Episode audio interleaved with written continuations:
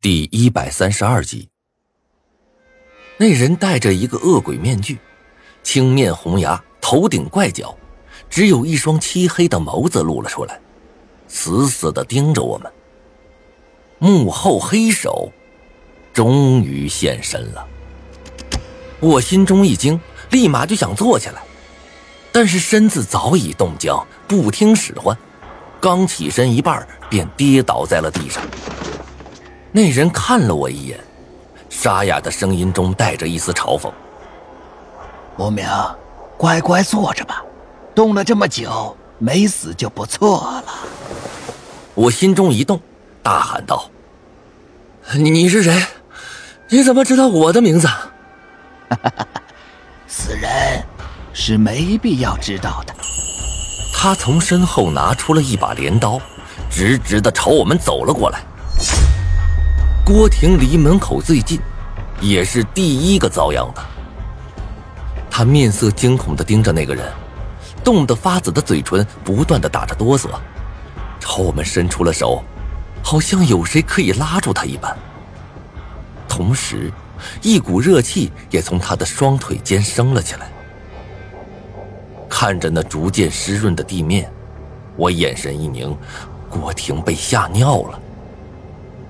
在死亡逼近的时刻，她痛哭着，原本女生的尊严和矜持全部消失不见了，一边哭一边哀求着：“别杀我，别杀我！”那人无动于衷，走到她的面前，高高举起了镰刀，就像是收麦子一般，直直的砍了过去。不要！我牙眦欲裂。镰刀落下，热血纷飞，洒在了地面上，升腾起一片热雾。郭婷的身子也软绵绵的倒了下去。那人将镰刀从郭婷的脖子处拔出，轻叹道：“哎呀，这刀有些钝了呀。”我看着他，一股凉气直冲天灵盖。浑身的思维都像是要被冻结了一般，然后那人又将目光转向了张子涵。张子涵的脸瞬间白的一丝血色都没了，而我也在疯狂的思索着，到底要怎样才能逃过这一劫。我们几个被冻了一个多小时，行动不便，再加上对方手中有刀，还不废话，说砍人就砍人。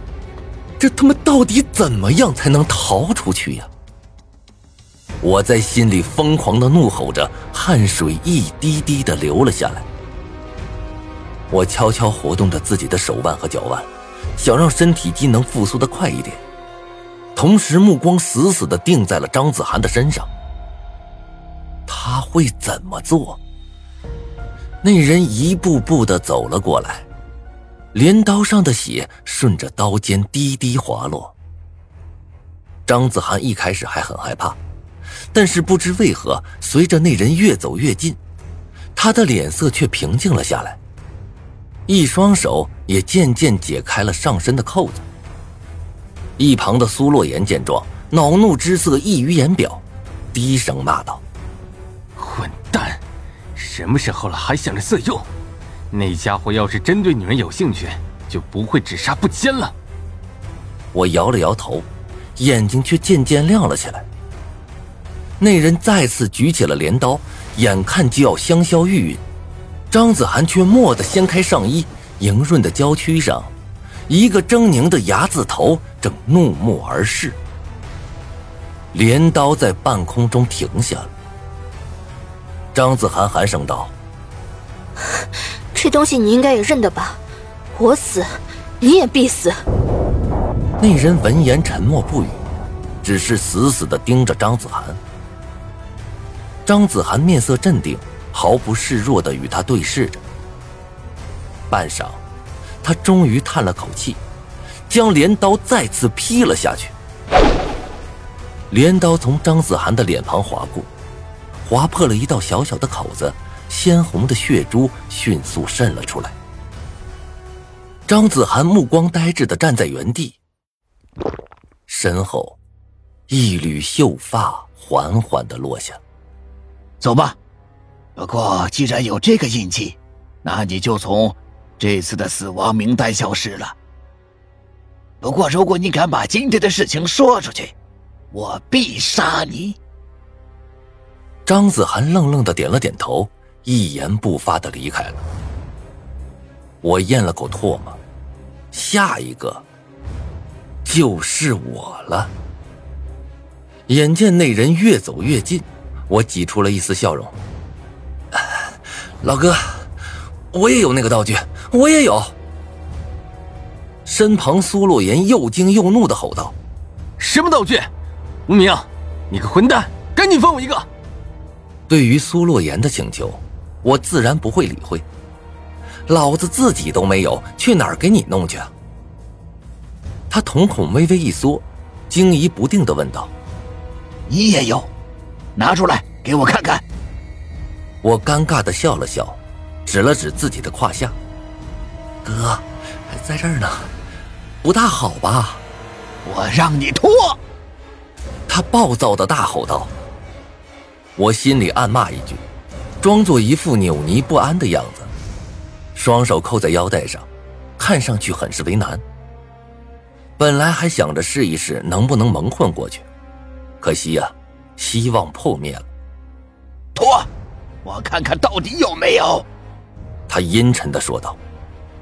我深吸了一口气，望着他狞笑道：“脱什么脱，死变态！”说话间，我的身子猛地朝他撞了过去。他大怒啊！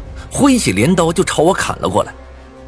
我知道这时候不能退，进一步海阔天空，退一步万丈深渊。如果逃跑的话，以我现在这副身子，肯定跑不过的，所以我不能跑。镰刀径直的砍在我的胳膊上，一股冰凉的感觉瞬间就从伤口处传了过来，在疼痛的刺激下。我原本萎靡的精神不由得振奋起来，啊！怒吼一声，直直把他撞倒在地，右手死死地掐住了他的脖子。他的眼中满是暴怒，镰刀也在刚才的撞击下跌落在地，发出了一声脆响。啊！啊！被我压住后，他大声叫着，身子不断的扭动着。想要把我推开，但是我怎么可能给他这个机会？当下死死抱住了他，身子如同八爪鱼一般，禁锢着他的行动。说起来很长，但是这一切却是在短短几秒内完成的。苏洛言完全看傻了，无名，你真猛啊！猛你大爷呀！赶紧过来帮我，我顶不住了。好，我马上就来帮你。苏洛言如梦初醒，跑到了我的身前，捡起地下镰刀，手却迟迟没有落下。感受着身下越来越大的力量，我怒吼道：“你他妈砍呐！”哦哦哦！苏洛言点头，面色却更加苍白。这一下我真急了，砍啊！看着几乎要挣脱开来的凶手，苏洛言眼睛一闭，直直将镰刀砍了下来。我心中又惊又怒啊，恨不得现在起身把苏洛言给踹死。他这一刀下来，我敢保证，我和凶手两人都会死。我们两人几乎是同时侧转身子，就在刚翻身的一刹那，镰刀砍在地上，冒出了一串的火星子。我还没来得及骂，凶手便猛地抬起头，重重撞到了我的鼻子上。你该死！鼻子上的剧痛让我手的力度瞬间小了下来，眼前也是一片模糊，眼泪不由自主的流了下来。那人猛地发力，挣脱了我的禁锢，手脚并用的爬了起来。我也匆匆站起，刚把镰刀握住，却被一脚踹到了脸上。